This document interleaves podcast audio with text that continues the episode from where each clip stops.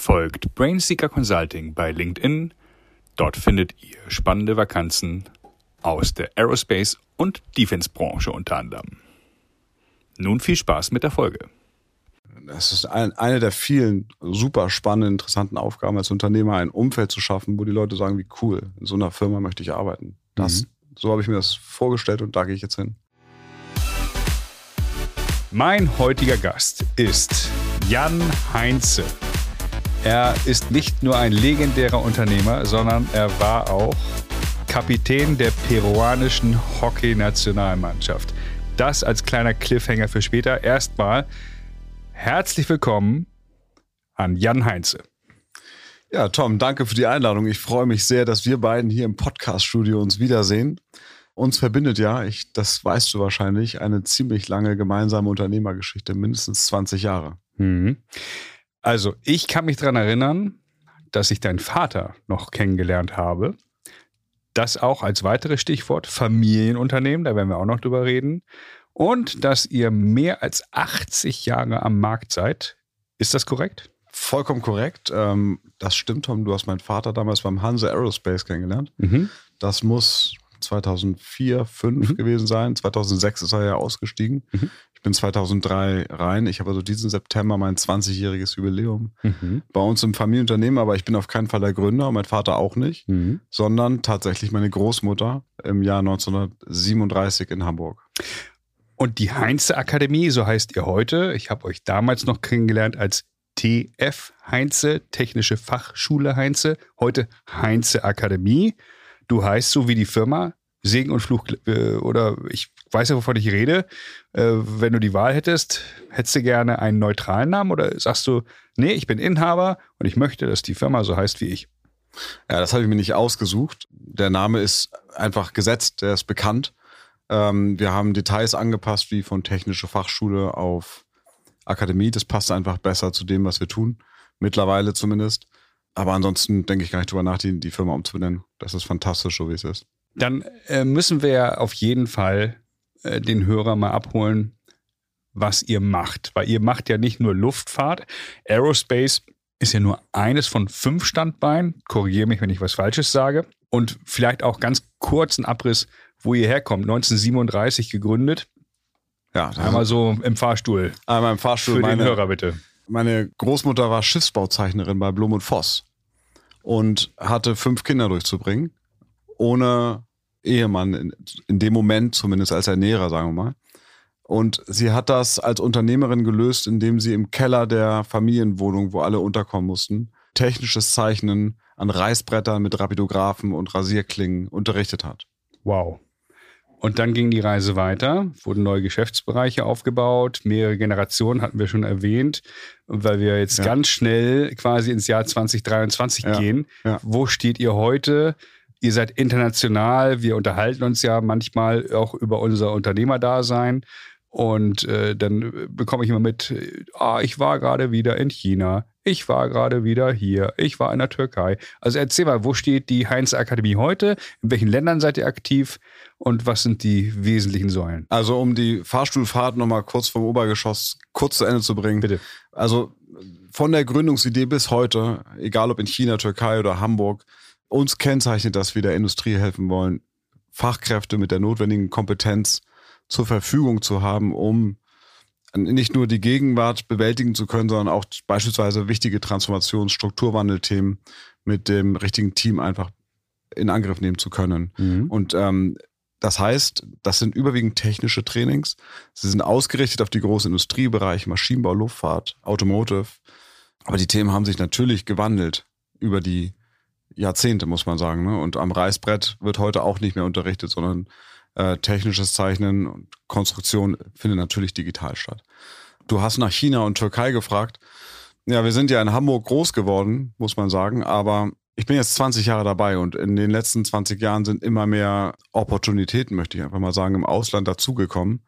Ganz am Anfang war China, muss man sagen damals für mich eigentlich eher nicht nur Opportunität, sondern ich habe sogar opportunistisch betrachtet und gesagt, mach das Projekt mal, das könnte ganz witzig sein. Mhm. Neues Land, neue Kultur, einfach mal machen. Aber daraus hat sich ein richtig starker und immer größer werdender Geschäftszweig entwickelt. Aber ansonsten sind wir mit unseren verschiedenen Trainings in Gott, ich muss mal aufzählen. Also China, Mhm. Pakistan ist sehr groß, Ja. Bangladesch ist dabei. In Spanien haben wir einen ganz großen Kunden. Ähm, in der Schweiz hatten wir ein kleines Projekt kürzlich. Äh, in der Türkei machen wir Trainings. In Nordafrika machen wir Trainings.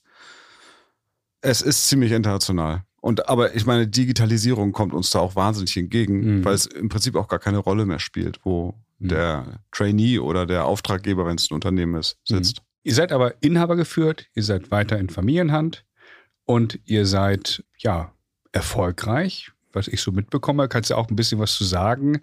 Versetzt dich in den Hörer, der sich vielleicht so vorstellt, na, wie groß sind die denn? Also ich will jetzt keine indiskreten Zahlen erfragen, aber einfach, damit man eine Idee bekommt, ja, wie groß ist denn das Unternehmen verstanden. Einzelakademie? Ja, groß. Also ich würde uns als Small Giant bezeichnen. Mhm. Oder äh, ich höre eigentlich lieber das Wort großartig. Das müssen aber dann andere über uns sagen, als reine Teilnehmerzahl oder Umsatzgrößen sind gar nicht so wahnsinnig spannend.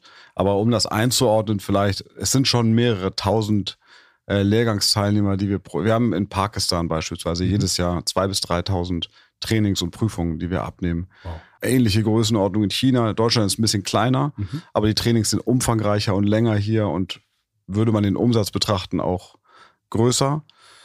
Aber wir sind sicherlich deutlich kleiner als so äh, große Konzerntrainingstöchter, beispielsweise der Lufthansa oder Mhm. von anderen Großunternehmen. Ist denn der Fachkräftemangel ein ähnliches Thema im Ausland oder ist es ein deutsches Phänomen aktuell? Was ist das Ausland? da, wo ihr aktiv seid. Das kann ich nur schwer beantworten. Die Trainings, die wir im Ausland machen, China ist da vielleicht ein bisschen eine Ausnahme, aber die anderen Länder, die ich aufgezählt habe, da haben unsere Trainings oft, sind oft mit Migration gekoppelt. Mhm. und nicht mit Fachkräftemangel so als, als Überschrift. Oftmals sind unsere Abschlüsse und unsere Trainings befähigen die Menschen, also nimm das Beispiel Bangladesch oder, oder Pakistan. Das befähigt die dort lebenden Fachkräfte, Jobs anzunehmen im Ausland, ähm, die ihnen deutlich höhere Lebenschancen vermitteln können. Das ist in Afrika genauso. Mhm. In Spanien ist es nicht unbedingt ein Migrationsthema, sondern ein Fluktuationsthema, ein Abwerbethema zwischen Wartungsbetrieben, Luftfahrtwartungsbetrieben, dass dort die ähm, MRO-Betriebe einfach viel schulen müssen, damit sie irgendwie ihre, ihr Certifying Stuff immer komplett haben. ¿Tú hablas español? Yo hablo español, mi, mi madre es del Perú. Oh, das ist ein schönes Stichwort. Ich würde gerne weiter auf Spanisch antworten. Uh, yo no hablo español, weil du ja Kapitän der peruanischen Hockey-Nationalmannschaft geworden bist. Also, wie komme ich drauf? Du sprichst natürlich Deutsch, Englisch, aber Spanisch. Weitere Sprachen? Äh, Französisch, Italienisch. Auch noch. Wow. Wie ist es gewesen in Peru? Wie, wie wird man denn als Hamburger Jung Kapitän auch noch der Nationalmannschaft? Um das ganz kurz zu sagen, ich habe in Hamburg, Hamburg ist eine Hockey-Hochburg, Ja. Ich bin ja hier aufgewachsen und bin relativ früh ähm, in das Bundesliga-Team meines Heimatvereins irgendwie aufgestiegen. Als Mhm. ich glaube, ich war 17 oder sowas und dann ähm, durfte ich beim HDRC ins Bundesliga-Team und habe lange Jahre auch ähm, Bundesliga gespielt. Ich bin dann kürzer getreten durch Mhm. Studium und Beruf. Ich war ja Unternehmensberater, bevor ich ins Familienunternehmen gegangen bin. Mhm. Aber als der Wechsel ins, ins Familienunternehmen anstand, habe ich gesagt, ich brauche mal ähm, einen Monat Pause, Mhm. bevor ich nach Hamburg gehe. Und mein, ich war damals beruflich in Madrid zu Hause Mhm. und habe dann geguckt, wo ich eigentlich welche Hockey, also ob ich wieder Hockey spielen könnte, das wieder ein bisschen auffrischen könnte. Und habe gesehen, dass in Madrid ein äh, präolympisches Auswahlturnier stattfand. Mhm. Dort war Argentinien und Chile auf dem Spielplan und dann habe ich mich gefragt, wie die sich eigentlich qualifizieren, um in Madrid ein präolympisches Hockeyturnier spielen zu können und habe das sozusagen zurückverfolgt und gesehen, dass es panamerikanische und südamerikanische Meisterschaften gibt Mhm. und habe dann gesehen, dass es in Peru tatsächlich sogar ein Squad gibt, also eine Nationalmannschaft und habe relativ spontan aus meinem äh, Büro äh, ohne meinen Arbeitgeber zu fragen, ähm, ein Auslandsgespräch geführt und den Präsidenten des peruanischen Hockeyverbands angerufen und gesagt, pass mal auf, ich habe einen Pass Ja. und ich habe einen Monat Zeit. Ja. Habt ihr da irgendwas auf dem Plan? Kann ich mitmachen? Und er hat gesagt, wir bereiten uns auf die südamerikanische Meisterschaft in Chile vor. Die ist in zwei Monaten. Hast du auch zwei Monate Zeit. Dann habe ich gesagt, klar, das kriege ich hin, unabgesprochen. Ich musste ja quasi nur meinen Vater überzeugen, dass ich einen Monat später einsteige. Und bin nach Lima geflogen und das war der Start meiner Nationalmannschaftskarriere damals. ja, aber wie wird man denn direkt Kapitän? Nee, ich bin nicht direkt Kapitän geworden. Ich habe viele Jahre für Peru gespielt. war ja, es waren, glaube ich, insgesamt fünf Jahre, dass ich dann mehrfach im Jahr auf Trainingslagern in Peru war und die Turniere waren dann über Südamerika bis Mittelamerika immer verteilt. Und irgendwann durfte ich dann Kapitän werden dieser Mannschaft. Legendär. Ja. Große, große Geschichte. Und das hat dir auch geholfen, der Sport im Job? Ich war immer äh, Leistungssport verliebt. Mhm. So, und auch nach meiner Hockeykarriere habe ich ja, äh, möchte ich mal sagen, Dinge getan, die man als Leistungssport, glaube ich, einordnen sollte, kann. Ich glaube, das hilft mir schon, ja. Es ist einfach die große Lust, ähm, was Besonderes irgendwie zu machen oder mit Persönlichkeiten im Team zusammen zu sein, die einen ganz besonderen Ehrgeiz und äh, vielleicht sogar ja, Kreativität und Ehrgeiz entwickeln, um, um bestimmte größere Ziele zu erreichen. Das kommt aus dem Leistungssport und das versuche ich natürlich bei mir in der Mannschaft, in der Firma auch so leben zu lassen. Um deine Andeutung äh, zu bildlich darzustellen, du bist alleine mit dem Segelboot über den Atlantik und hast ein Buch darüber geschrieben. Ja, korrekt. Das, das ist, weil das meintest du auch, oder? Ja, da, das meinte ich tatsächlich. Ich kann damit nicht so richtig abschließen, solche Sachen zu machen, weil, weil das irgendwie mein Naturell ist. Und man, ich glaube, Dirk Nowitzki hat gesagt, äh, Leistungssportler sterben zweimal. Einmal, wenn sie als Mensch sterben, aber vor Dingen, wenn sie ihren Leistungssport beenden. Mhm. Und ähm, ich konnte mich auch nicht damit abfinden, damals meine Hockeykarriere zu beenden. Interessant. Und da ich auch immer schon äh, Segler war, allerdings nicht als Sportler, sondern als so Familienurlaubssegler, habe ich mich dann in ein nächstes Abenteuer gestürzt, quasi mit fünf Jahren Vorbereitung in einer französischen Einhandklasse, das heißt ein Boot, was alleine gesegelt wird, auf eine transatlantische, auch Einhandregatta vorzubereiten und diese dann schließlich auch zu vollenden. Und über dieses, über diese fünf Jahre lange Vorbereitung und das Abenteuer selbst habe ich ein Buch geschrieben, was im Delius Glasing Verlag veröffentlicht wurde. Das Buch heißt? Ein Mann, ein Boot, ein Ziel, Atlantikfieber. Stark. Wie oft wurde es verkauft? Weißt du das? Ja, ich weiß, dass die erste Ausgabe mit, glaube ich, 4000 Büchern weg ist. Wow, gut ab. Also, du hast eine Familie gegründet, hast den Atlantik überquert. Aber wir wollen ja über dich als Unternehmer sprechen. Wir wollen über Luftfahrt sprechen. Wir wollen äh, auch über Fachkräftemangel sprechen, über Themen rechts und links davon und ähm, wollen den Hörer auch so einen Einblick geben, wie es ist, die Verantwortung zu tragen für ein Unternehmen. Es ist für dich selbstverständlich, es ist für dich seit 20 Jahren Alltag, für mich auch ein Stück weit. Also da kann man uns ja ein wenig vergleichen. Aber viele Hörer sagen sich, naja, ich, okay, ich habe eine Idee, was ein CEO macht oder CFO oder, whatever. Äh, kannst du das so in Worte fassen? Was heißt denn das für dich, Unternehmer zu sein und die Gesamtverantwortung auch zu tragen? Also ich empfinde das als Privileg. Es ist, ähm, es ist natürlich nicht alles Genuss, was man über die Jahre an Arbeit und an Herausforderungen bewältigen muss, aber insgesamt empfinde ich das als großes Privileg.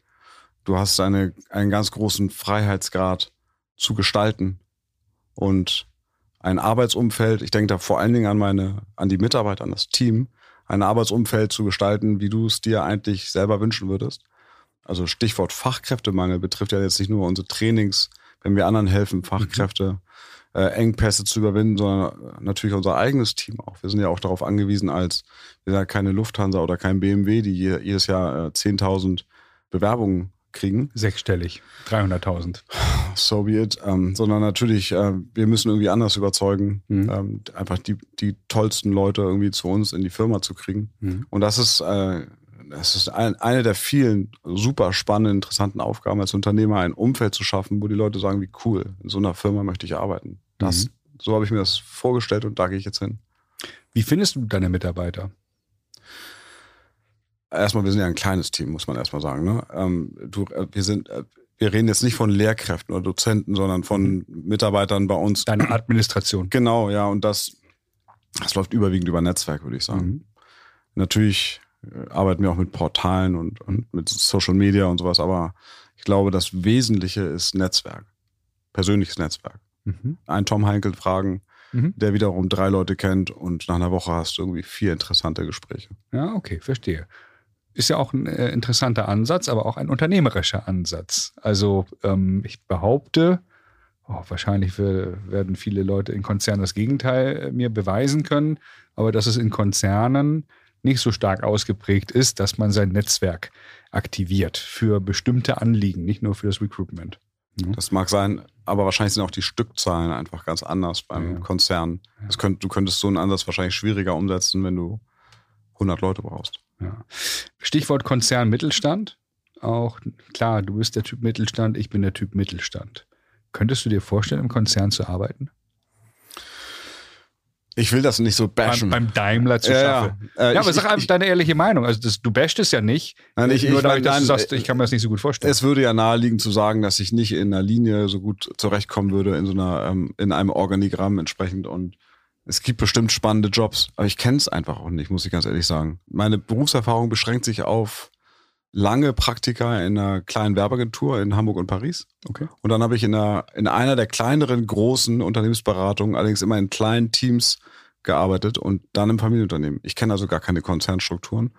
Also ich würde es jetzt nicht suchen. Mhm. Ich glaube, ich bleibe gerne in diesen Strukturen, in denen ich jetzt arbeite. Meinst du, man kann Kandidaten in diese beiden Schubladen reinpacken, Team Mittelstand oder Team Konzern? Andersrum, wenn sich bei dir einer bewirbt, ich bin ja Personalberater, ich achte ja auch auf Lebensläufe, der 25 Jahre in einem Konzern gearbeitet hat. Hast du da, bist du da vollkommen frei von und sagst, ja klar, der passt bestimmt super zu uns? Oder denkst du auch so, na, Vorsicht? Ausprobieren. Ausprobieren. Ja. Mhm. Äh, würde ich, glaube ich, ganz offen ansprechen im Gespräch. Die, genau diesen Punkt und herausfinden, was da für ja, Glaubenssätze und ähm, Prägungen vielleicht vorliegen, die problematisch sein könnten. Aber im Zweifel würde ich es einfach ausprobieren. Mhm. Gibt es denn, um das Thema nochmal abzurunden, auch wenn du Mitarbeiter auswählst, bestimmte Fragen, bestimmte, die du stellst oder bestimmte Dinge, auf die du besonders achtest bei jedem Kandidaten? Oder führst du die Gespräche immer unterschiedlich? Also, ich habe ja, wir haben vorhin kurz über Leistungssport gesprochen. Hockeyteam, aber auch das Einheitssegeln, da segelt man zwar alleine, aber man ist ähm, in den Trainingsgruppen und in den Vorbereitungsregatten immer mit den anderen Seglern zusammen. Mhm. Und was irgendwie ähm, für mich unendlich bereichernd war, in sowohl dieser, diesem Hockey-Ökosystem als auch bei den Seglern, ist, ähm, dass du bei den Leuten eine ganz starke Energie spürst. Etwas bewegen zu wollen für sich, für die Mannschaft, für einen Titelgewinn oder whatever. Und mir ist es wichtig, dass ich in Kennenlernsituationen mit neuen äh, zukünftigen Kollegen das Gefühl habe, da kommt eine Person mit viel Energie. Die, und, und zwar eine Energie, die sich sozusagen in Deckungsgleichheit mit der Firma und dem Team bringen lässt. Das ist viel wichtiger als ähm, die Frage, in was für Strukturen diese Person vorher gearbeitet hat oder vielleicht sogar was für Qualifikationen im Einzelfall jetzt schon vorliegen. Denn wir sind ja ein Trainingsbetrieb, Schulen kannst du letztendlich alles. Mhm. Aber die Mentalität, das lässt sich natürlich nur schwierig irgendwie verändern. Mhm. Ihr habt einige Lehrer und viele Schüler bei euch. Wenn du so auf die Entwicklung schaust und auf das System, äh, wie hat sich das verändert in den letzten 20 Jahren? Wir haben ja jetzt noch unseren Standort in Hamburg mit rund dreieinhalbtausend Quadratmeter Fläche aufgeteilt in Seminarräume und zum Teil Labore und kleine Werkstätten. Das ist fast obsolet geworden diese Fläche brauchen wir so in der Form nicht mehr. Aha. Trennen uns auch in knapp einem Jahr davon, mhm. weil sich die Unterrichts- oder die, die Trainingsformate einfach durch, durch die Chancen der Digitalisierung, die wir zum Glück ja auch für uns nutzen können, komplett geändert haben. Und dadurch verändern sich beispielsweise auch die ähm, Zusammenarbeitsmodelle mit, äh, mit Lehrkräften. Vor 20 Jahren auf jeden Fall ganz sicher, auch vor 15 und auch vor 10 Jahren noch, haben wir Lehraufträge vergeben für Dozenten, die ähm, in Kurse dann äh, blockweise oder per Stundenplanung eingeplant waren und wurden und dann beispielsweise über einen äh, Semesterzeitraum, denk mal so an sechs Monate, ja, wussten, wann sie wo mit den Studierenden erarbeiten konnten. Frontalunterricht. Ja, Klasse. das muss nicht mal zwangsläufig Frontalunterricht. Kannst natürlich auch andere äh, Methoden einsetzen, aber eben es war immer auf Präsenz ausgelegt mhm. und auf Synchronität sozusagen. Und heute? Und heute sind, wir haben noch klassische Lehrgänge in Präsenz, aber das mhm. meiste ähm, findet tatsächlich digital statt. Also ich sage dann eigentlich immer, man muss sich das wie so eine Spieleentwicklungsfirma vorstellen oder ein Filmstudio, in dem man ein Drehbuch schreibt, ein Curriculum, eine Choreografie der Umsetzung, Lernziele, erarbeitet und dann entsprechende Fachleute findet, mit denen man das sozusagen, also einmal von der berufspädagogischen, didaktischen Seite, aber auch von der inhaltlichen Fachexpertise her umsetzt. Und dann brauchst du ein Kamerateam, brauchst du äh, ein Digitalisierungsteam für die Lernplattform und dann baust du den Lehrgang wie so ein Spiel oder wie ein, wie ein Film. Und erst danach kommt die Ausspielung. Erst dann buchst du Teilnehmer drauf. Dann mhm. brauchst du die Dozenten gar nicht mehr oder die brauchst du maximal noch für Konsolidierungs-Live-Sessions, wie wir sie nennen, mhm. die dann ähm, aber normalerweise auch digital stattfinden, das heißt per Videostreaming aus einem Videostudio, was entweder bei uns an unserem Standort steht oder was wir einem Experten an seinem Standort aufbauen, weil wir die Dozenten gar nicht mehr zwangsläufig zu uns nach Hamburg holen. Mhm. Okay, also früher hat ein Dozent pro Stunde x Euro bekommen oder D-Mark und heute gibt es andere Vergütungsmodelle. Ja, das kommt noch dazu. Die, die, also auch das Geschäftsmodell der Zusammenarbeit mit Dozenten hat sich dadurch verändert. Mhm. Früher, wie du genau gesagt hast, Lehrauftrag, 100 Stunden mal Stundensatz monatlich abgerechnet zum Beispiel. Mhm. Und jetzt ist es so, dass wir, wenn wir einen Kurs bauen und dafür einen Experten beispielsweise einen Tag lang aufnehmen und das in Teile schneiden und in einem sozusagen Gesamtkurs ähm, als Lehrmaterial integrieren, dann rechnen wir natürlich nicht einen Tag mit diesem Dozenten ab. Das wird auch keiner mitmachen nebenbei. Die, solche Leute wissen natürlich, dass wir, die, dass wir vorhaben, diese Kurse dann möglichst häufig wieder zu verwenden. Und insofern muss sich auch das Mitverdienmodell für den Dozenten dadurch ändern. Das heißt, ihr habt äh, euer Businessmodell digital skalieren können. Ihr habt früher eben Geld verdient, indem dort x Personen in einem Klassenraum saßen, bei euch in der Regel im Unternehmen. Und heute können am Monitor fast global Menschen dann, wenn es in der richtigen Sprache ist, sich das äh, anhören und ihr könnt ein Vielfaches an Schülern erreichen. Korrekt? Vollkommen richtig, ja. Okay. Genau das. Du hast dadurch viel höhere Investitionen und äh, Aufwendungen, wenn du einen Kurs produzierst. Kannst du eine Hausnummer nennen? Was kostet das, so einen Kurs zu produzieren oder ist das müßig?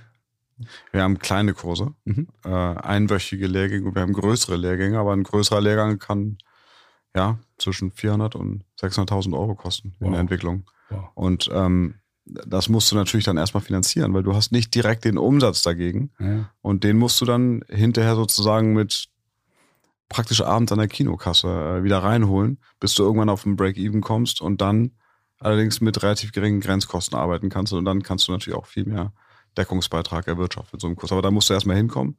Und für ein, äh, für ein Bildungsunternehmen wie uns ist, besteht dann die Kunst, gewissermaßen ein, Port, ein Portfolio an Kursen zu haben, wo möglichst wenig floppt. Habt ihr Flops Klar. dabei? Nee, zum, nein, haben wir bis jetzt noch nicht gehabt. Also nicht in diesem Geschäftsmodell, was ich eben kurz beschrieben habe, dieses rein digitale Geschäftsmodell. Aber das wird kommen.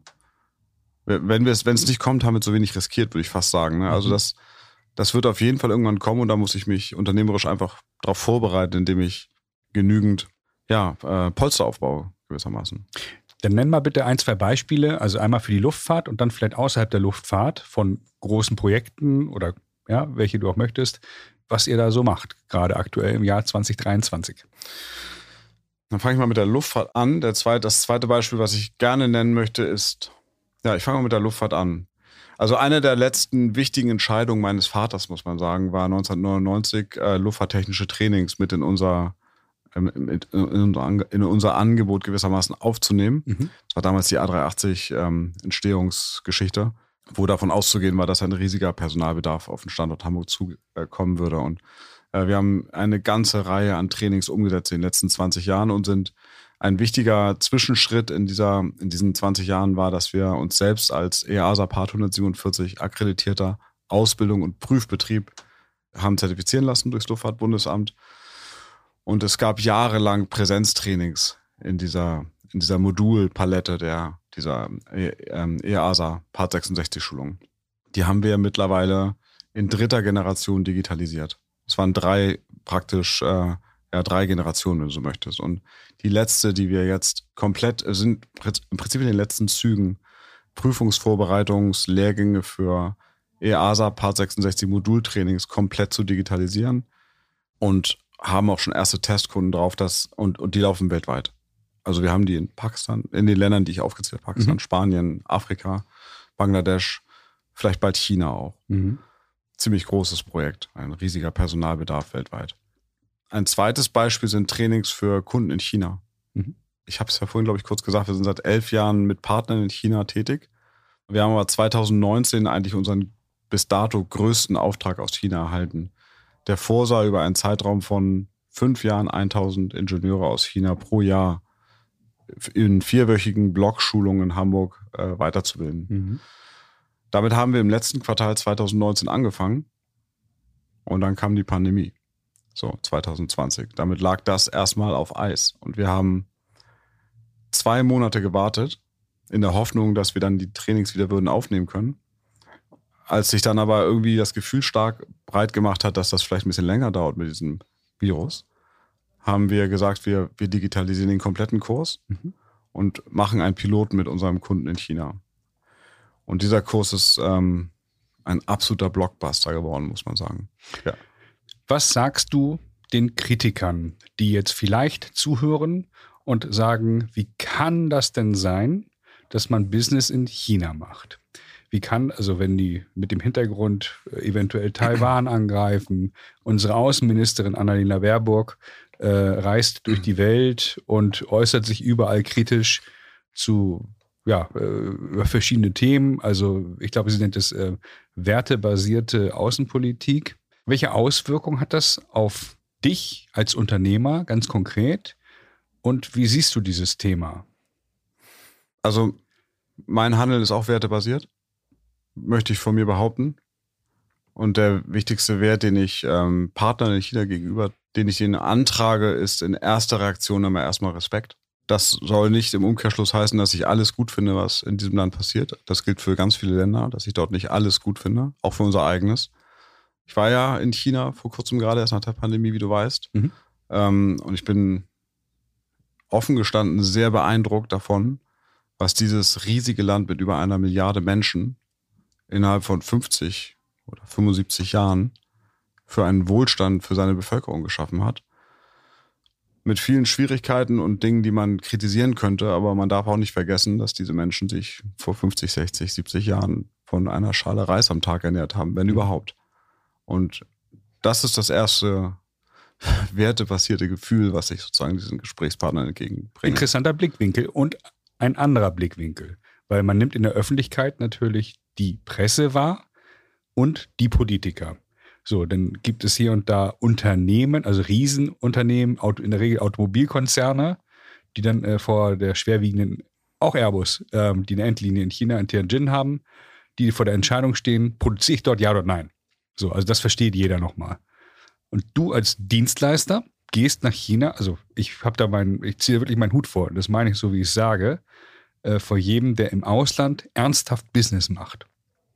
Ja, also ich habe auch hier und da, das erzähle ich an anderer Stelle, vielleicht mal Firmen im Ausland, in Indien mal eine Firma gegründet und habe mich dann relativ frühzeitig auch entschieden, das kriege ich nicht hin. Dafür, das schaffe ich nicht als Unternehmer. Das kriege ich nicht abgebildet.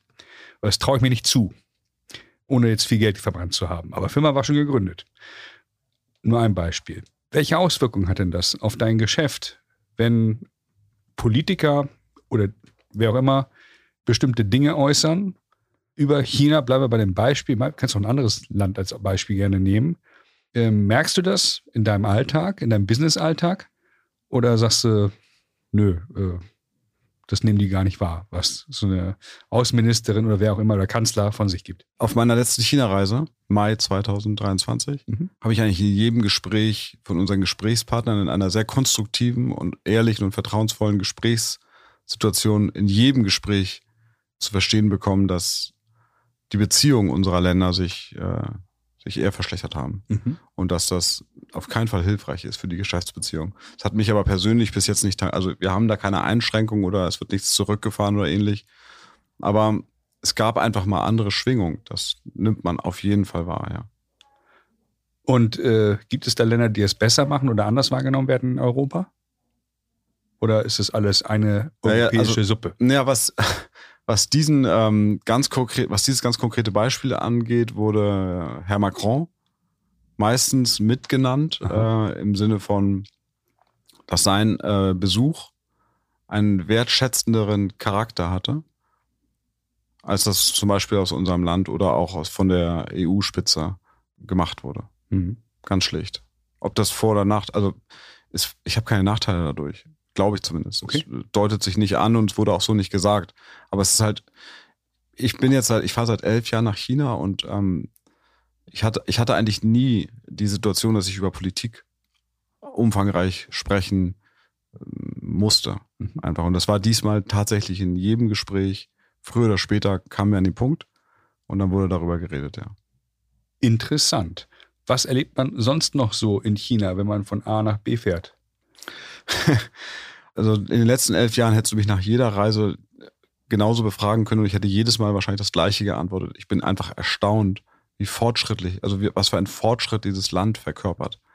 Ich war jetzt auch nur in zwei Städten, in Beijing und in Shanghai. Wahrscheinlich würde das für andere Megacities ähnlich gelten, aber das sind nun mal die ganz großen Metropolen, die ich nehme sie als unglaublich fortschrittlich wahr. Also es funktioniert einfach wahnsinnig viel, sehr, sehr gut. Von Dienstleistungen, Transport, was auch immer. Ich bin äh, bewusst mit der Bahn von Beijing nach Shanghai gefahren, weil ich das auch mal das Land sehen wollte und weil ich schon so viel über diese Schnellbahnverbindung gehört habe, dass ich dachte, mach das mal. Und der Bahnhof in Beijing ist, ich weiß es gar nicht genau, wie groß er ist, aber du hast das Gefühl, der ist größer als der Hamburger Flughafen. Mhm. Trotzdem wird die Abfahrtszeit der Bahn in Sekunden und nicht in Minuten angezeigt und sie fährt auch tatsächlich auf die Sekunde dann los. Mhm. Donnert dann mit, ich weiß nicht, 300 kmh oder sowas nach Shanghai durch, ohne dass, äh, dass es da einen extra Halt gibt oder irgendeine Störung. Beijing, Shanghai, wie lange ja. ist man unterwegs? Ich glaube, das waren vier Stunden. Ich weiß okay. gar nicht mehr so ganz genau. Im Tiefflug mit 300 ja, das merkst du ja eigentlich gar nicht. Du weißt es nur. Es ist völlig reibungslos und perfekt einfach. Wirklich. Also es ist einfach perfekt. Und dann kommst du in Shanghai an, am Bahnhof. Da gibt's dann so einen großen Tunnel, wo die Taxis reinfahren auf irgendeiner achtspurigen Straße oder irgendwie sowas. Man denkt, gleich müsste es hier irgendwie vor Abgasen stinken ohne Ende. Aber du hörst nichts und du riechst nichts, weil alle elektrisch fahren. Alle. Ausnahmslos. Mhm. Was kostet denn so ein Bahn, so ein Zugticket von A nach B? Mit der Frage überfalle ich dich jetzt wahrscheinlich, oder? Ja, absolut. Ja. Ich habe zwei gigantische chinesische Kollegen, die sich darum kümmern. Die mich im Prinzip äh, durch diese gesamte Reise gelotst haben. Könntest du alleine da durch die Gegend fahren? Ohne Hilfe? Nur wenn ich Zettel dabei hätte, nein, auf denen steht, wo ich hin muss, weiß ich nicht. Also, also es können schon Dolmetscher. Ich glaube schon, aber über die letzten Jahre haben, es sprechen immer mehr Leute Englisch. Vor elf Jahren war das deutlich spürbar anders, aber okay. mittlerweile sprechen die wirklich, die sprechen wirklich sehr viele Leute sehr gutes Englisch. Okay, aber wenn Jan Heinze in China ist, hat er in der Regel jemand an der Seite, der dolmetscht. Ja. Okay. Und äh, in den Besprechungen auch beim Abend, bei, irgendwann ist es ja auch ein bisschen anstrengend, oder? Ja, ja, die, äh, also wenn, wenn du. Die Konversation. Wenn, ach so, die Konversation, ja. Ich dachte, du meinst eigentlich. Immer warten. Also ich hatte das immer, ich habe mal einen Vortrag gehalten, wurde auch chinesisch übersetzt. Ja. Es dauert, es dauert alles doppelt so lange, aber ich dachte, die Frage ging in eine andere Richtung. Wenn du mit Chinesen gute Geschäftsbeziehungen hast, mhm. dann äh, gibt es eigentlich einen fließenden Übergang zwischen Arbeiten und Abendessen und vielleicht auch Alkohol trinken und feiern sogar. Und ich finde das ehrlich gesagt großartig, muss ich sagen ist nicht meine Kultur, diese Art des Abendessen, aber ich bin unendlich gern dabei. Ich finde es einfach toll, welche Form das annimmt. Und äh, ich dachte, du meinst mit dem Anstrengen, dass äh, das höchste der Gefühle ist, gemeinsam eine Flasche Mautai zu lernen. Nee, nee. Das ist manchmal anstrengend. Auf der anderen Seite ist es auch großartig. ist einfach großartig, ja, weil es einfach auch eine gewisse Form der Lebensfreude ist, ganz einfach. Ja, ja. Vielleicht um das Thema Ausland so ein bisschen äh, äh abzurunden, gibt es da noch irgendein total skurriles Erlebnis? Äh, wenn ich, äh, klick bitte auch weiter, wenn das jetzt eine, eine, Frage ist, die wirklich zu spontan ist. Also du hast ja Länder aufgezählt, da war ich noch nie. Hast du irgendwas echt Skurriles erlebt oder hast du vielleicht auch mal erlebt, dass du gesagt hast, da möchte ich nicht nochmal hin? Ich hatte eine ganz coole Situation. Also als wir unseren Kunden in Pakistan gewonnen haben, da hatten wir zur gleichen Zeit, haben wir den Kunden in Spanien gewonnen. Mhm. Mit, einem, mit, mit äh, einem Projekt in Madrid und einem Projekt in Barcelona. Und das Projekt in äh, Pakistan mal in Islamabad damals nur. Mittlerweile haben wir auch Projekte in Karachi. Mhm. Ähm, als ich dann gefragt habe, wer, wer hat Lust, das Projekt in Spanien zu betreuen und dann da öfter hinzufliegen, genau. Da gingen die Hände hoch. Da gingen die Hände sofort hoch. Und ähm, als ich dann fragte, wer möchte als erstes nach Islamabad, da war da so ein bisschen Zurückhaltung spürbar. Und dann habe ich gesagt, okay, kein Problem, ich fahre Mach erst, ich mache es, ich Ja. mache das. Ich wollte ja sowieso den Kunden auch mal richtig kennenlernen. Und dann bin ich da hingeflogen und ich muss mal erstmal dazu sagen, es ist ein unglaublich toller Kunde, irrsinnig gebildete Menschen. Äh, Die sprechen also besseres Oxford-Englisch als jeder, den ich hier in Hamburg kenne. Mhm. Und auch von den gesamten Umgangsformen und Geflogenheiten, ein fantastischer Kunde. Die haben mich auch hier in Hamburg besucht und mittlerweile wieder am, am Rand einer Freundschaft, möchte ich fast sagen, mit den Leuten. Aber als sie mich da abgeholt haben, haben die mich ähm, in einen weißen Jeep gesetzt, nach rechts hinten. Der Kunde nach links, neben mich, der, der Geschäftsführer und Fahrer und Beifahrer waren Militärs und hatten sozusagen rechts an der Tür und links an der Tür so ein ähm, Maschinengewehr noch. Mhm. Und uns vorweg fuhr ein Pritschenwagen, auf dem saßen, äh, keine Ahnung, vielleicht sechs Soldaten auch mit Maschinengewehren. Äh, und die sind uns halt einfach vorweggefahren als Eskorte. Ui.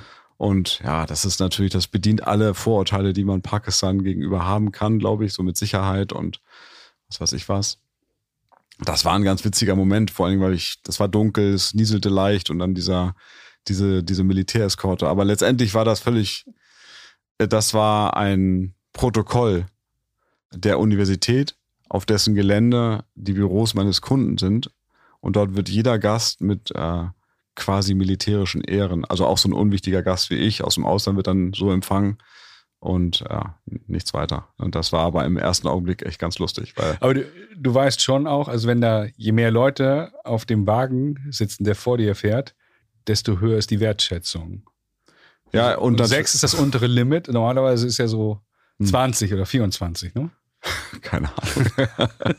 ich kann ja mal fragen, ob die das ein bisschen ausbauen können. Machen die bestimmt gerne. Ja, aber wenn du jetzt dahin. An Personen reicht's da auf jeden Fall. Also äh, an Oh, Personen mangelt's dir nicht, ne? Wann warst, du Park- das, wann warst du das letzte Mal da? Äh, das, das ist Jahre her. Mittlerweile, mittlerweile fahren andere Leute hin. Okay. Aber ähm, ein Land mit 220 Millionen Menschen. Ne? Und Mhm. ich glaube, weiß nicht, die Hälfte oder ich weiß nicht wie viel, aber ein Großteil der Menschen ist unter 30.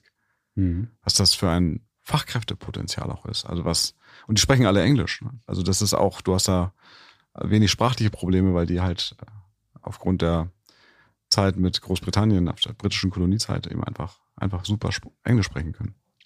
Und das nimmt auch zu, dass die Leute dann aus den Ländern nach Deutschland migrieren? Oder ist es einfach aufgrund der deutschen Gesetze gar nicht möglich? Fachkräfteeinwanderungsgesetz. Ja. Das ist, glaube ich, ein Thema für einen eigenen Podcast. Okay. Ähm, für uns, also ich sehe die Heinz Akademie als Problemlöser Löser der Industrie, was Kompetenz und Fachkräfte angeht. Beides. Mhm. Und das Kompetenzthema Thema löst du mit exzellenten Trainings, die wir entwickeln und umsetzen. Bringt aber nichts, wenn du die Leute nicht hast, die du trainieren kannst. Und angesichts unserer demografischen Entwicklung in Deutschland, muss ich, da erzähle ich ja nichts Neues, müssen wir uns mit der Frage befassen, wo kommen denn die Leute her, die wir dann aufschlauen und einsetzen können in unserem Land. Und solche Länder wie Pakistan spielen natürlich eine Riesenrolle. Mhm. Ein irrsinniges, wie sagt, wie sagt man das wertschätzend, also ein irrsinniges Reservoir an äh, intelligenten, ehrgeizigen Menschen, die auch Lust haben, zu uns zu kommen. Ja. Mhm. Jan, ich habe ich hab eine Idee. Also das Thema ist ja so umfangreich. Stichwort Deutschland, Gesetze, Bürokratie, aber auch das Thema Bildung, was wir ja hier und da angerissen haben, äh, im ersten Teil unseres Gesprächs, dass wir jetzt gleich weitermachen, einen zweiten Teil aufnehmen, genau mit diesem Themenschwerpunkt. An dieser Stelle würde ich mich erstmal recht herzlich bei dir bedanken. Die Hörer, wenn sie Lust haben, hören sich dann gleich den zweiten Teil an. Mal gucken, wann wir den wie veröffentlichen werden, aber mache ich mir keine Sorgen, dass das wunderbar klappt.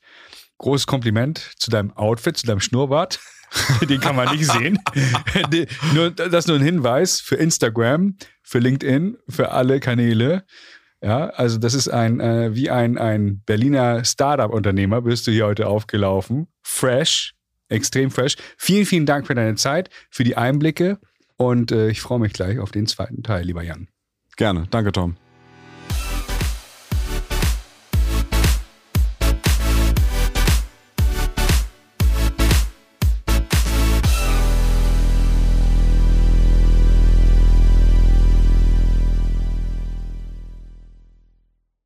Folgt diesem Podcast bei LinkedIn und hört die anderen spannenden Folgen mit Top-Managern vom Airport Hamburg, dem BDLI, der Deutschen Aircraft, Brötchen Automation, Heinze Akademie, Autoflug OHB, Hensoldt, der DFS und dem Aircraft Supplier Summit. Viel Spaß beim Hören der anderen Folgen. Mit dem Aerospace Manager Podcast erreichen wir mehr als 10.000 Menschen. Falls ihr Interesse habt, eine Folge aufzunehmen, meldet euch gerne bei Tom Heinkel über LinkedIn.